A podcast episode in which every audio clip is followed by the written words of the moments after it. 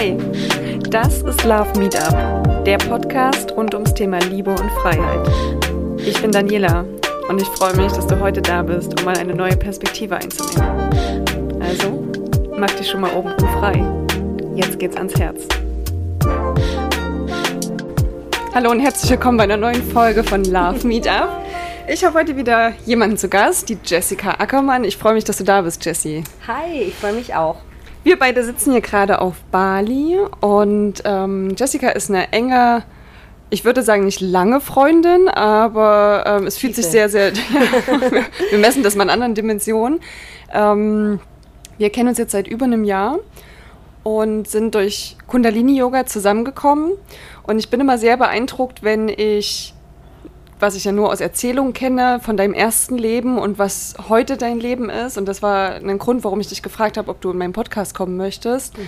Weil das für mich eine Geschichte ist, die mir auch immer wieder Mut macht. Und ich glaube, auch ganz vielen anderen, weil es halt zeigt, was alles geht, was alles möglich ja. ist und was aber auch zu diesem Weg dazugehört. Also es ist ja nicht so, dass wir sagen, oh wow, äh, das, was ich bis jetzt gemacht habe, mache ich nicht mehr. Easy peasy. Ich ziehe jetzt einfach ans Meer und alles ist cool und alles funktioniert. Wir haben jetzt gerade auch vorher drüber gesprochen, wie oft man doch getestet wird, ob man das genau. wirklich will. Ja. Und vielleicht kannst du dich noch mal kurz vorstellen, wie du, wer du, wer du bist, was du machst, ähm, damit jemand, der dich noch nicht kennt, mal einen kurzen Eindruck von dir bekommt. Ja.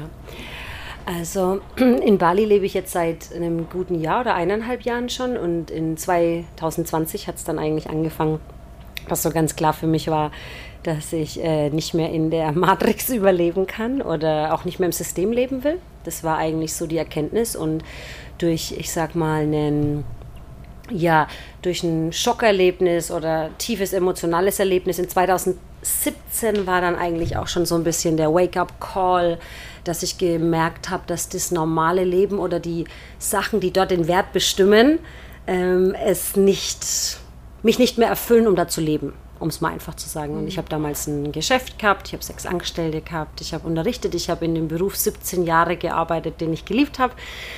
Ähm, großes Auto, großes Apartment, eigentlich mit 30 schon ziemlich alles gehabt, was ich haben wollte, aber war mh, mm, unglücklicher als je zuvor. Mhm. Mit der Erkenntnis, dass das aber keinen höheren Purpose erfüllt mhm. in mir. Also es war eigentlich dann ganz klar, dass da der Ruf ist, ähm, dass da mehr ist, dass ich weiß, dass ich ganz andere Sachen zu teilen habe mit Leuten, aber zu dem Zeitpunkt wusste ich eben nicht, wie es dahin geht. Mhm. Und da ist natürlich immer das, ich glaube, das ist das, was am, was am meisten Angst den Leuten macht, dass man weiß, es gibt was anderes außerhalb des normalen Lebens und dass der Ruf der Seele da ist, dass es da draußen irgendwas gibt für einen, wofür man bestimmt ist aber dass man nicht weiß, was. Und ich glaube, da ist bei den meisten das Problem, wie mache ich denn dann die Schritte, wenn ich doch gar nicht weiß, wie kann ich arbeiten oder wie kann ich Geld verdienen. Und ich glaube, genau da geht es an die Ursprungsthemen, ans Urvertrauen, das für uns immer gesorgt ist und dass auch, wenn vielleicht gerade mal kein Geld da ist, dass es immer Lösungen gibt.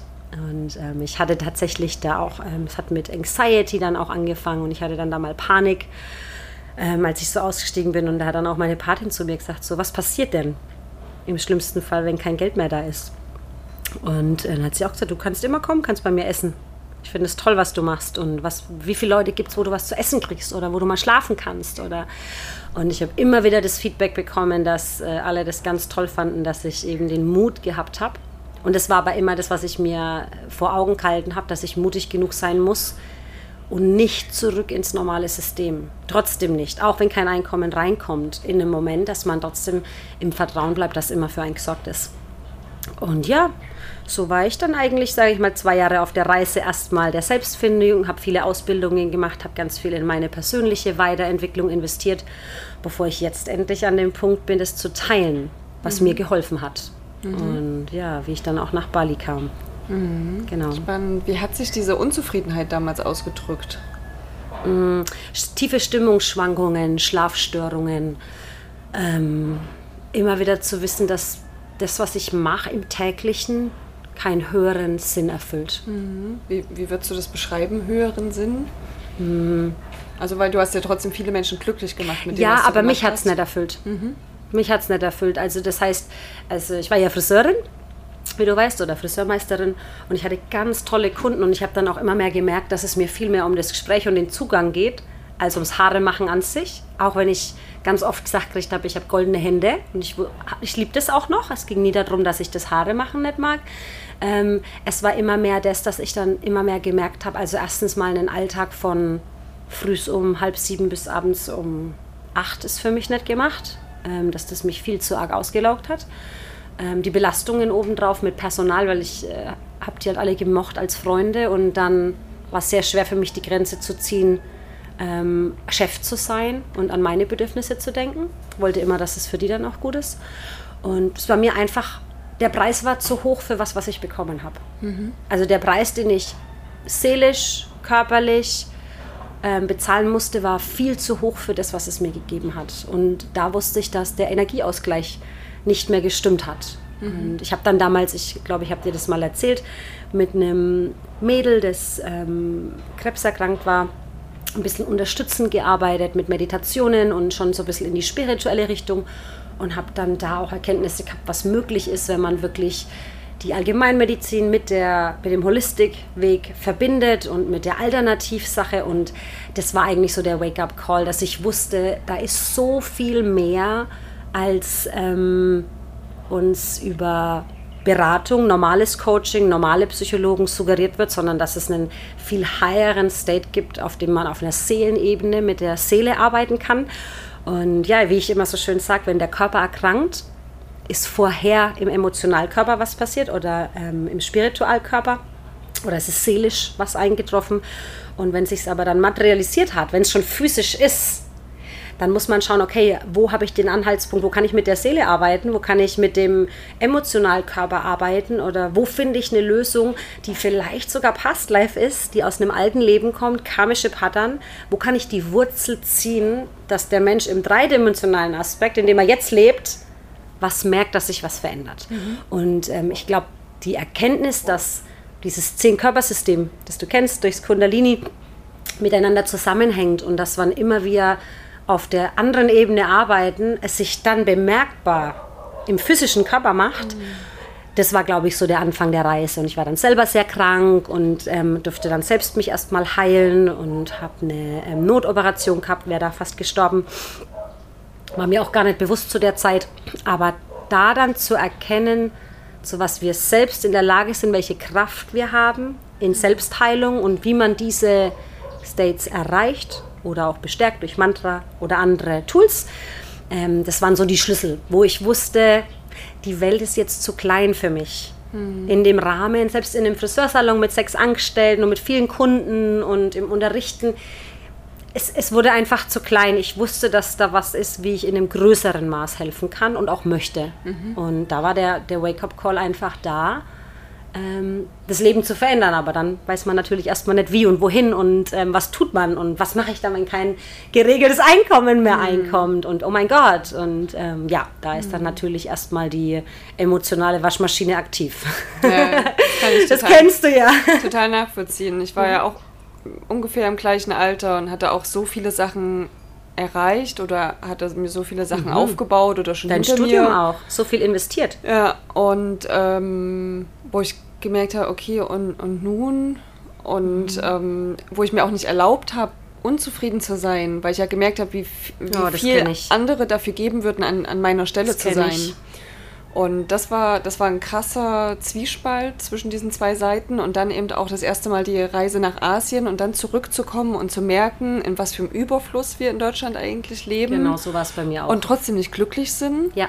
Und da war ich dann auch super disconnected und habe wie du sagst, und auch diesen Seelenruf verspürt. Es gab immer diese Stimme, die kam alle zwei Jahre hoch und hat gesagt, was machst du hier eigentlich? Das ist nicht das, was du willst. Mhm. Und dann gab es aber die Stimme, die gesagt hat, doch, dafür hast du ja hart gearbeitet. Und ich habe mich immer zwischen diesen zwei Seiten bewegt und habe dann irgendwann, als ich es nicht mehr ausgehalten habe, hat gesagt, okay, was passiert denn, wenn ich jetzt dieser einen Stimme folge? Mal gucken, wie weit ich gehen kann. Mhm.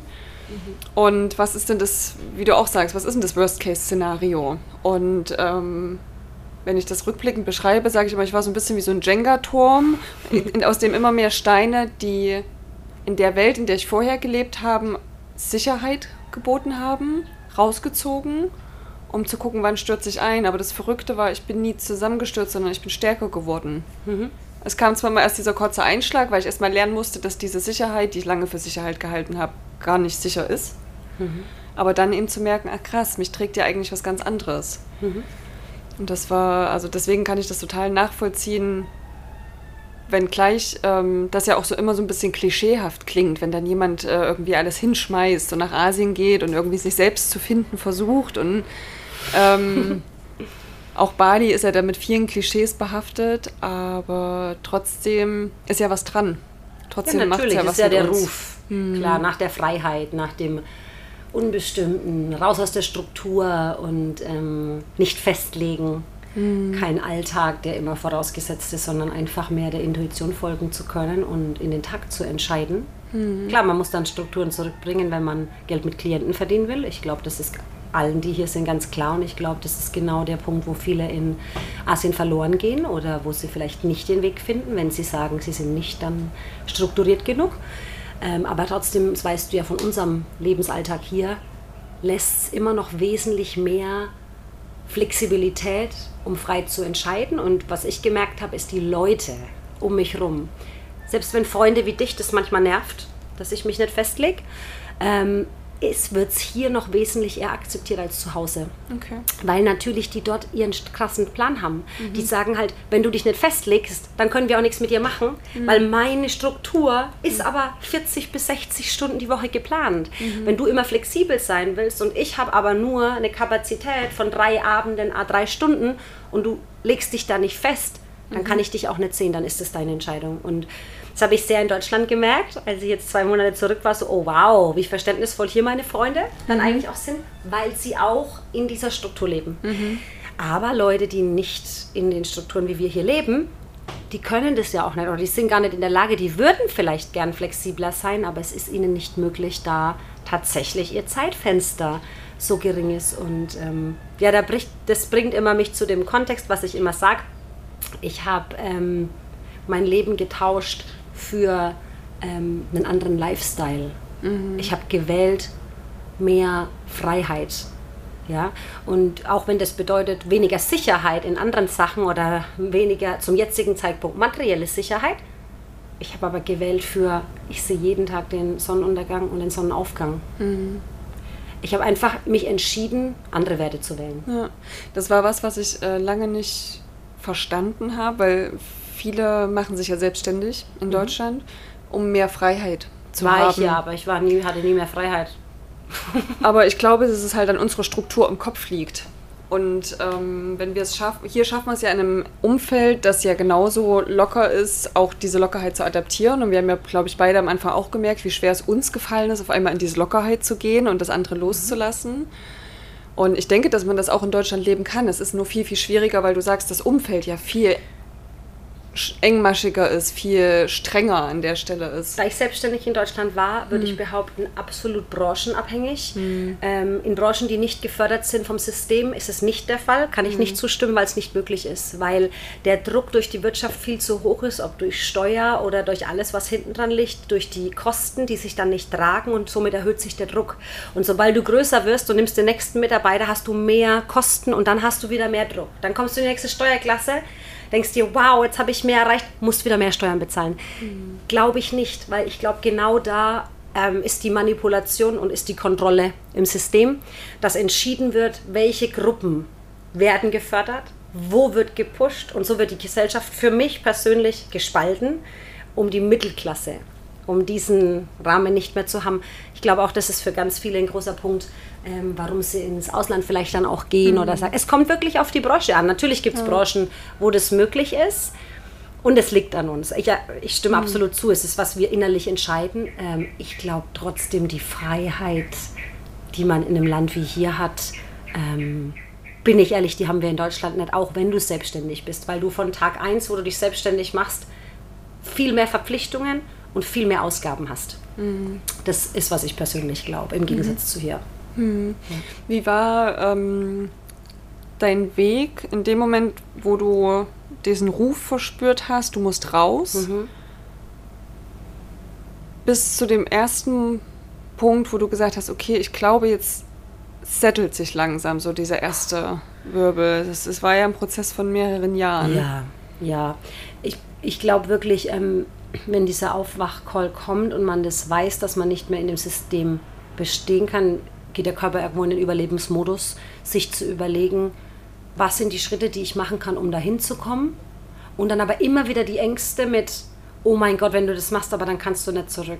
So mhm. Stück für Stück alles aufzugeben. Also im Gegensatz zu vielen, ich habe ja keine Wohnung wie du oder eine Sicherheit noch, wo ich durch irgendjemanden habe, habe ich da nicht. Ne? Also mhm. ich habe ein paar Boxen in der Garage von einer Freundin. Und ich glaube, aber diese Sachen alle tragen dazu bei, dass du immer weitermachst und nicht aufgibst. Mhm. Weil ich glaube, jeder Schritt, der dazu beigetragen hat, ob dann die Wohnung auflösen oder dann das Auto weggeben, so alle Schritte, die ich dazu machen musste, haben mich ja immer mehr dazu gebracht, du kannst nicht einfach zurück. Da ist keine Frage mehr mit, ach ja, jetzt mir aber zu anstrengend, die persönliche Arbeit, ach, ich gehe zurück ins System. Ich glaube, alle diese Schritte, die ich dazu gemacht habe, ähm, haben dazu beigetragen, dass ich es nicht möglich mache, so schnell zu canceln. Hast du quasi einen eigenen... Genau, genau, es hat geholfen und auch freier gemacht vom Finanziellen, ganz ja. klar hat mir natürlich die Freiheit gegeben, äh, mich erstmal finden zu können mhm. und nicht in irgendeinem Job noch arbeiten erstmal zu müssen, also dass ich diese Ersparnisse dann dafür nutzen konnte. Mhm. Ähm, aber ich habe es erst diese Woche, und es ist lustig, dass du diese Frage stellst, gesagt, ich glaube, es ist erst jetzt da. Also ich glaube, seitdem ich jetzt von Deutschland zurückgekommen bin, das war ein ganz großer Shift. Und ich, ja, ich glaube, es waren Minimum zwei Jahre, mhm. dass ich sagen kann, ähm, ich werde nie ganz stabil sein. Wir sind es alle nie und es kommt immer mal wieder ein Wirbelsturm und wir sind mhm. alle in einem Entwicklungsprozess. Es kommt Schicht für Schicht, kommen Themen. Aber ich glaube, ich habe jetzt genug Sicherheit, Stabilität, immer wieder ähm, zu wissen, hey, welches Tool nutze ich, in welchem Moment mich gewissen Sachen zu stellen und dann wieder voranzugehen.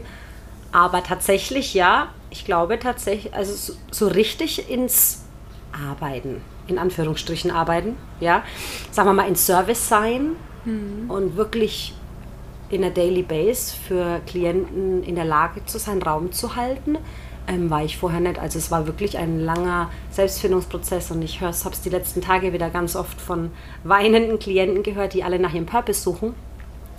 Ähm, wo ich immer wieder sage, das Allerwichtigste ist, dass man sich heilt, dass man an sich arbeitet, dass man immer wieder reinschaut und dass man nicht denkt, dass man anderen schon helfen kann, wenn man selber noch die klaffenden Wunden hat. Solange diese Wunden da sind, werden wir immer in Resonanz mit unseren Kunden gehen, Klienten gehen. Und ich glaube, es ist einfach so wichtig, dass wir für unsere Wunden sorgen, in, immer wieder, immer wieder, immer wieder. Und dass wir dann irgendwann in der Lage sind, nicht aus dieser Wunde zu antworten, mhm. wenn, an, wenn dann die Leute da sind, die in diese Punkte kommen. Ja? Und das ja. wissen wir alle. Wir haben alle diese Themen und das ist okay. Und ähm, ich sage mal, leckt seine Wunden für mhm. immer vielleicht. Aber mhm. erstmal diese Grundstabilität zu haben, in der Lage zu sein, dann wirklich Raum für Leute zu halten. Und ah. da ziehe ich ein bisschen meinen Leuten gerade momentan alle, die zu mir in den Sessions gerade kommen, echt den Stecker, zu sagen, das geht gar nicht gerade darum, dass du weißt, was du dann machst. Es geht darum, dass du dich jetzt mal um dich kümmerst. Und mhm. wenn das dann für manche bedeutet, die behalten einen Teilzeitjob, um erstmal davon noch leben zu können oder was auch immer, dann ist auch okay. Hat mhm. nicht jeder ein Geschäft gehabt, wo er dann gesagt hat, okay, da konnte er den mhm. Übergang sich ermöglichen. Ne? Ja. Aber ja, ich glaube, die Selbst Arbeit ist die wichtigste. Ich würde gerne gleich nochmal darauf eingehen, mhm. was du hier machst mhm. und was, wer Klar. deine Kunden sind. Äh, vorher aber noch die Frage, weil du ja vorhin auch gesagt hast, und das ging mir ja genauso, mhm. du weißt, dass du das Alte nicht mehr willst, aber du weißt auch nicht, was das Neue sein soll. Mhm. Aber trotzdem hat man ja so eine Art Notstern, dem man folgt. Was war das für dich? Was hat dir geholfen oder was hat dich hierher gebracht, immer wieder diesen Schritt weiterzugehen, nicht zurückzugehen. Mhm. Nicht zu sagen, ich mache jetzt sechs Monate Asien und dann mhm. gehe ich wieder zurück und mache irgendwas anderes. Ja, ich hatte schon immer die Gabe, dass ich bei Menschen was lösen konnte, das sie nicht lösen konnten. Ich habe schon immer einen Zugang zu Sachen bekommen und ich bin high sensitive. Ich habe schon immer ganz schnell gewusst, um was es bei denen geht, als Projector im Human Design, wie du, mhm. dich, wie du es ja auch weißt, dass wir schnell wissen, was mhm. braucht derjenige. Und ich hatte halt schon ganz lang den Kontakt mit gewissen Gaben, wo ich wusste, wo ich irgendwann rausgefunden habe, oh, ich habe da aber was, das haben andere nicht. Was für mich normal erschienen hat, von meinem Instinkt, von meinen Gefühlen, von dem mhm. Wissen, was die dann machen könnten oder wie ich denen helfen konnte, ähm, war immer dieses, dieses Wissen da, ich habe da ein Geschenk, ich habe da ein Gift und ich weiß, ich muss das nutzen, weil das wird der Weg sein, wie andere leichter ans Ziel kommen, um denen zu zeigen, hey, wo ist der schnellere Weg und die müssen nicht den harten Weg gehen, den ich gegangen mhm. bin. Und das war eigentlich immer der Anhaltspunkt, dass ich wusste, in diesen ganz tiefen Tiefs, die ich hatte, wenn ich nicht die richtigen Leute gehabt hätten, die mir den richtigen Weg gezeigt hätten, dann wusste, hätte ich nicht gewusst, wie ich da rauskomme. Dann aber der Guide für jemanden zu sein, ähm, wo man sagt, hey, ich kann denen jetzt die Hand reichen, wo es für die hingeht und denen zeigen, da ist ein Weg, da ist immer ein nächster Schritt, den man machen kann und dass man eben nicht den Berg besteigt in einem Sprung, mhm. sondern dass man diese kleinen Schritte zwischendrin macht. Mhm. Und da jemanden, äh, ja, ich sage jetzt mal vielleicht mit einer besonderen Gabe, ähm, einen Weg zeigen zu können, den sie sich noch nicht vorstellen können, weil er nichts mit dem zu tun hat, was vielleicht die äh, Wissenschaft erklären würde, sondern eher den spirituellen Aspekt äh, beeinträchtigt. Ähm, ja, da wusste ich einfach, dass ich wusste immer, dass der Ruf der Seele da ist, dass ich in diese Kraft kommen muss. Und wir hatten gewisse Gespräche schon, dass ich immer noch weiß, da ist noch viel mehr, da ist ein mhm. Potenzial in mir, das mich immer wieder, und du weißt es ja, ich ziehe immer wieder eine Karte dazu oder ich habe immer mhm. wieder einen Lehrer, der mir das sagt. Und daran weiß ich, dass es auch alles ein Entwicklungsprozess ist, ja, wie man selber in seine Kraft kommt. Und so ist es ja bei unseren ähm, ja, bei den Leuten, die sich zu uns angezogen fühlen, auch. Ja. ja. Und es ist ja auch, es ist ja nicht so, dass das irgendwann dir jemand sagt, übrigens, das ist deine Gabe.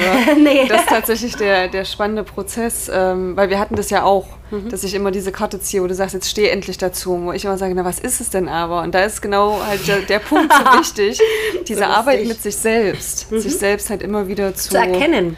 Ja. Mhm. Ähm, magst du mal kurz was dazu erzählen, was du jetzt in deinem zweiten Leben machst, wo Menschen mit dir in, in, deinen Kontakt kommen? Und ja, ich liebe diesen Spruch. Ähm, jeder hat zwei Leben. Das zweite beginnt dann, wenn man verstanden hat, dass man nur eins hat. Ja, stimmt eigentlich, ne? So ganz witzig. Hm.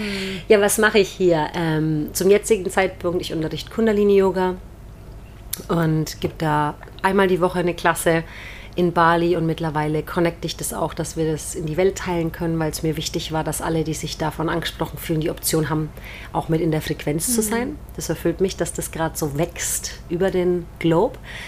Ähm, ja, Kundalini Yoga ist eins der krassesten Tools, zu denen ich gekommen bin und daher ist da mein Herz, um den Leuten eine Option zu geben, zu transformieren, zu shiften, Energie zu shiften, wo sie nicht wissen, wie sie rauskommen sollen und auch die richtige Kraft und die richtige innere Stärke zu bekommen, um die Sachen tatsächlich zu tun, die sie wollen. Es gibt immer diesen Spruch, 70 ähm, Prozent der Menschen werden weiterhin träumen und 30 mhm. sind in der Lage, die Träume wirklich in Angriff zu nehmen und einen Schritt zu machen. Und ich glaube, das ist, was Kundalini Yoga macht. Dass es uns die Kraft gibt und die Stabilität, wirklich von unserem Power Center mhm. die aktiven Schritte zu machen, die wir brauchen.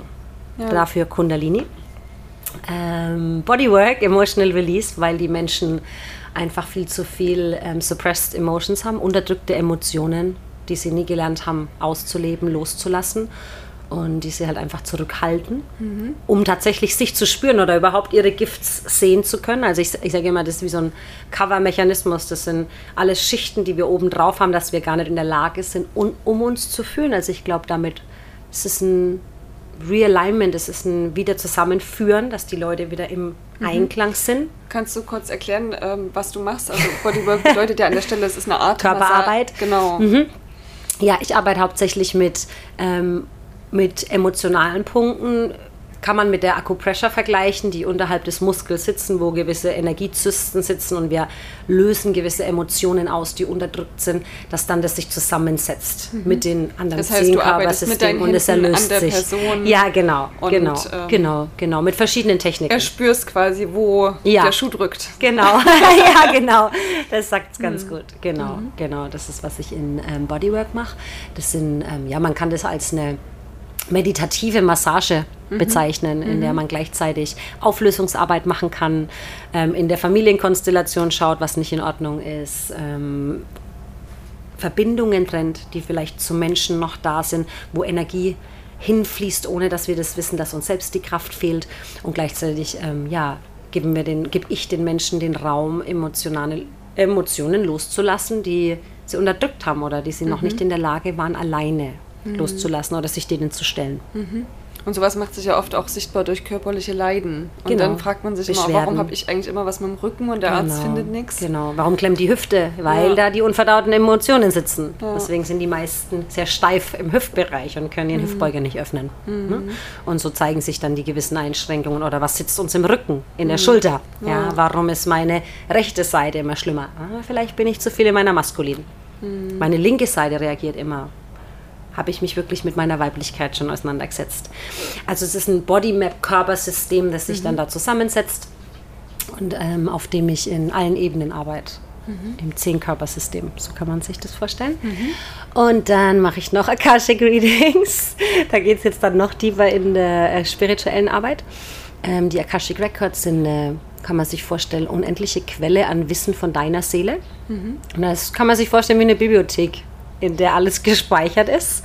Und ja, ich mache Soul Realignment, Seelenzusammenführung, sich in den Einklang damit zu bringen, warum hat die Seele sich eigentlich ausgesucht, auf den Planeten zu kommen, ähm, warum bin ich hier? Das ist eine Hilfe für die, die sich alle die Frage stellen, so, was mache ich hier eigentlich? Ähm, wo will ich eigentlich hin? In was bin ich bestärkt?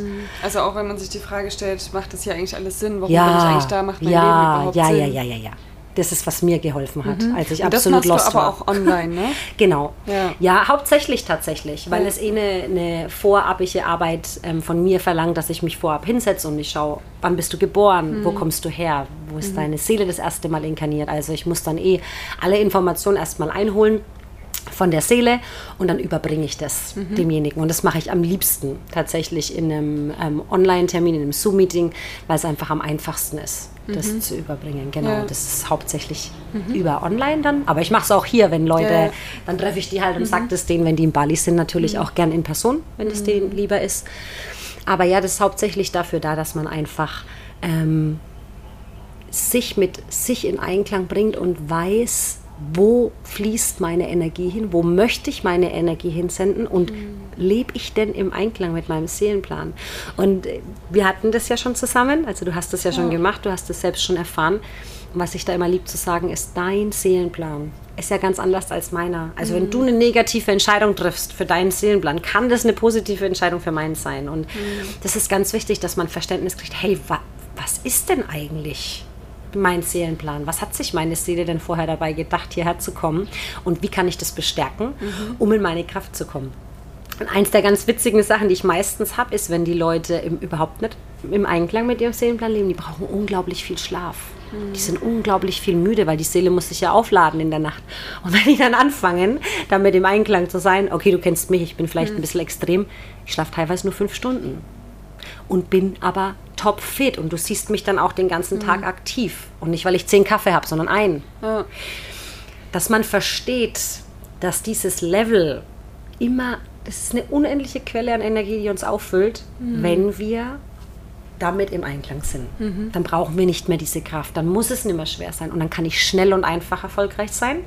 Und ähm, ja, Abundance auf allen Ebenen. Und da rede ich nicht vom finanziellen, sondern wirklich erfüllt zu sein in allen Lagen. Aber dazu muss man lernen, Schritt für Schritt im Einklang mit dem zu leben, warum man eigentlich hier ist. ja, Ja, sehr schön. so viel dazu. Vinyasa hast du noch vergessen, das gehört auch zu deinen Magic-Fähigkeiten. das mache ich auch Ähm, noch.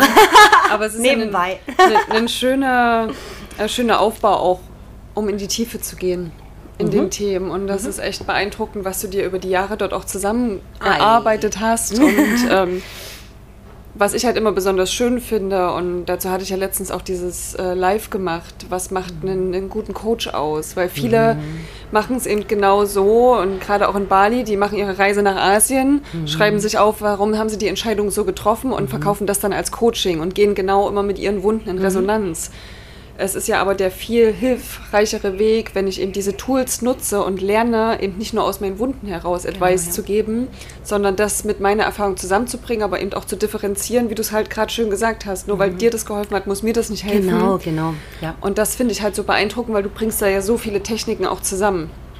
Und ähm, jetzt können wir es, glaube ich, an der Stelle auch nochmal erwähnen oder überhaupt erwähnen. Wir beide machen ja auch einen Retreat zusammen. Ja, unser erstes. Genau, und äh, das heißt ja Soul Rising. Das war tatsächlich ein Begriff, der vor einem Jahr zu mir kam und seitdem in Zeits an meiner Pinnwand hängt, wo ich dachte, okay, irgend, ich wollte schon ja. verschiedene Dinge so nennen, aber es kam noch nie dazu. Mhm. Und ähm, wir machen den Retreat zusammen im März auf Bali. Also wer daran interessiert ist, kann sich gerne melden und bekommt die Informationen ähm, von uns.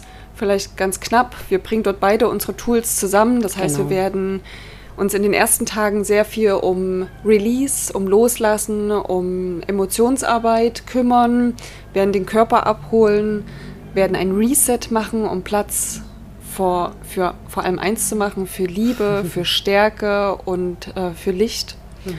Und das wird eine, eine Sechstages-Journey mit uns gemeinsam. Also es lohnt sich definitiv zu kommen, wenn du den Ruf spürst. Ja, auf alle Fälle. Ähm, laden wir dich herzlich ein, hier in unserer Runde zu sein. Ähm, ich habe noch eine wichtige Frage an dich, weil dann ist unsere halbe Stunde auch schon rum. Was ist Liebe für dich?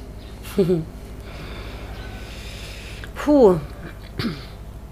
Ich glaube, der größte Part der Liebe ist immer als allererstes und das für jeden, sich selbst zu lieben, wie man ist. Ja? Und dass man lernt, Liebe eigentlich zu integrieren in allem, das man macht. Und ich glaube, wenn man im Alltag Liebe so integrieren kann, dass man sagt, ich kann Liebe in allem sehen, was da ist und in allem, was zu mir kommt, dann ist man auch in der Lage, bedingungslos zu lieben, ohne Erwartung. Weil ich glaube, da ist der größte Schlüssel und dass wir ja alle diese Erwartungen haben, wie der Mensch um uns herum sein soll, weil häufig wird Liebe identifiziert mit dem Partner. Aber ich glaube, ähm, wenn wir in der Lage sind, wirklich diese kollektive Liebe auch zu entern und um zu sagen, so hey, ich sehe meine Göttlichkeit in mir und ich kann diesen Part haben, dann ist es nicht mehr so abhängig von allen äußeren Umständen, was gerade jemand um mich herum macht. Mhm. Ja? Ich glaube, ja, Liebe ist in uns. Und wenn wir die mal richtig gefunden haben, dann kann sie auch im Außen zurück reflektiert werden. Mhm. Wenn dir das reicht als Antwort. ja. Dankeschön. Ja. Vielen, vielen Dank, dass du hier warst. Ja, danke für deine danke Zeit. Dir. Wie findet man dich, wenn man mit dir zusammenarbeiten will oder wenn man mehr über dich erfahren möchte? Ja, über die Homepage, also über meine Homepage ähm, jessica-ackermann.de oder einfach über Instagram. Ähm, ja, ich denke, über dein Portal findet man mich auch sowieso dann. Und dann, ja, können die sich immer, wenn sie es fühlen, den Call des Herzens führen, gerne bei mir melden. Super, perfekt. Vielen, vielen Dank. Danke, dass ihr wieder zugehört habt, euch die Zeit genommen habt. Das ist ein wunderschönes Geschenk, was ihr uns macht und was ihr mir auch jedes Mal macht mit dem Podcast. Und ich sage Tschüss, Tschüss, bis zum nächsten Mal. Ciao. Das war Love Meetup, der Podcast rund ums Thema Liebe und Freiheit. Ich freue mich, wenn du mir auf Instagram folgst oder eine Bewertung dalässt. Bis zum nächsten Mal.